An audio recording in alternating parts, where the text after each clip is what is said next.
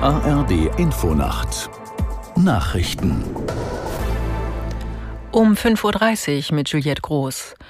Nach dem Auslaufen eines Ultimatums an die Putschisten in Niger will die westafrikanische Staatengemeinschaft ECOWAS auf einem Sondergipfel heute über ihr weiteres Vorgehen beraten.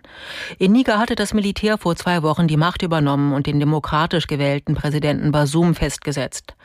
Aus der Nachrichtenredaktion Katrin Schierwagen. Die Konferenz findet in Nigerias Hauptstadt Abuja statt. Im Raum steht neben weiteren Sanktionen auch ein möglicher Militäreinsatz gegen die Putschisten. ECOWAS hatte von der Militärregierung in Niger gefordert, die Verfassung wiederherzustellen und den gewählten Präsidenten freizulassen. Andernfalls werde man Maßnahmen ergreifen, die auch gewaltsam sein könnten, hieß es. Die Militärregierungen von Mali, Burkina Faso und Guinea haben sich auf die Seite der Putschisten gestellt. Pflegende Angehörige sollen nach dem Willen von CDU und CSU einen Lohnersatz erhalten.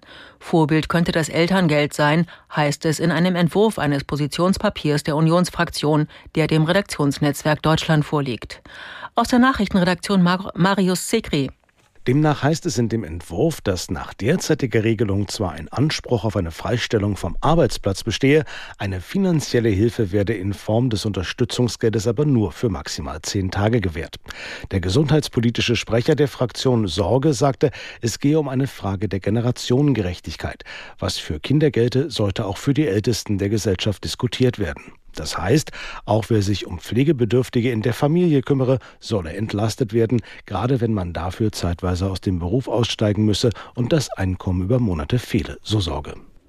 Die Ukraine braucht nach den Worten von Präsident Zelensky viel mehr Waffensysteme, um russische Luftangriffe abzuwehren.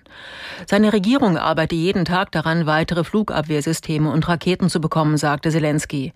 In diesem Zusammenhang bedankte er sich bei der Bundesregierung für die Lieferung von zwei weiteren Abschussrampen für das Patriot-Abwehrsystem, die Kanzler Scholz beim NATO-Gipfel in Litauen zugesagt hatte. Eineinhalb Wochen vor der vorgezogenen Präsidentenwahl in Ecuador ist einer der Kandidaten bei einer Wahlkampfveranstaltung erschossen worden. Es handelt sich um Fernando Villavicencio, der immer wieder die Korruption im Land angeprangert hatte.